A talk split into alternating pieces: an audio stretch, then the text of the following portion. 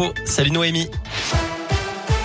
Salut Cyril, salut à tous. En jette un à vos conditions de circulation. Je vois que pour l'instant c'est assez fluide dans l'agglomération lyonnaise. Pas de grosses perturbations à vous signaler. À la une, le verdict attendu dans les toutes prochaines heures au procès de Nordal Lelandais à Grenoble.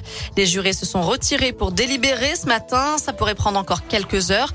Je reconnais l'intégralité des faits qui me sont reprochés. Je sais que les familles n'accepteront jamais mes excuses, mais je me dois de leur présenter avec la plus grande sincérité. C'est ce qu'a dit Nordal Lelandais ce matin. J'ai entendu aussi les experts sur le long travail que j'ai à faire sur moi-même j'en ai conscience, je vais le faire avec une grande détermination. C'est ce qu'a ajouté l'accusé. Un repentir qui ne changera pas la donne, c'est ce qu'espère en tout cas maître Fabien Rajon, l'avocat de la maman de Maëlys. On est au seuil d'une décision euh, et d'un jour euh, évidemment euh, important. Après quatre ans et demi de procédure, nous sommes maintenant entre les mains de, la justice et, nous attendons que, que, la justice rendue par le peuple souverain soit à la hauteur, mais J'en ai, la conviction. J'ai la conviction que la décision qui sera rendue sera à la hauteur euh, de l'atteinte à l'ordre public, à la hauteur de la souffrance indicible de mes clients et puis à la hauteur de la dangerosité d'un individu dont on a pu cerner la personnalité. La personnalité de Nordal Hollandais, sa dangerosité euh, ont émergé au fil des débats et les masques sont tombés. Hier, le ministère public a requis la réclusion criminelle à perpétuité assortie de 22 ans de sûreté pour la mort de Maëlys et l'agression sexuelle sur deux petites cousines. Elle renverse un gendarme et prend la fuite. Une automobiliste qui circulait à Villefranche hier a percuté un gendarme qui était à moto et a continué son chemin.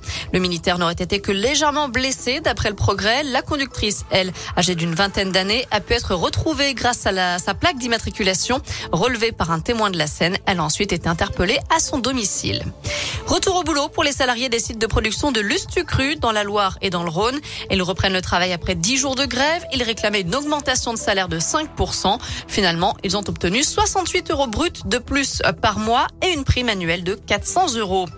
Le gouvernement va lancer une grande consultation sur l'enseignement des mathématiques au lycée. C'est ce qu'annonce aujourd'hui Jean-Michel Blanquer. Début février, le ministre de l'Éducation nationale avait estimé qu'il faudrait probablement ajouter des mathématiques dans le tronc commun des premières et des terminales. Le chômage au plus bas depuis près de 15 ans en France, du jamais vu, même depuis près de 40 ans chez les jeunes. Le taux de chômage est descendu à 7,4% au quatrième trimestre de l'année 2021.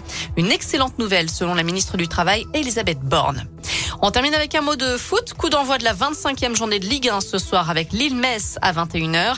De son côté, l'OL joue à Lens demain à 17h. Saint-Etienne reçoit Strasbourg dimanche à 15h et Clermont se déplace à Marseille à 20h45. Voilà pour l'essentiel de l'actu. Côté météo cet après-midi, on se croirait au printemps, tout simplement. Du soleil, du ciel bleu et des températures qui grimpent jusqu'à 18 degrés cet après-midi à Lyon.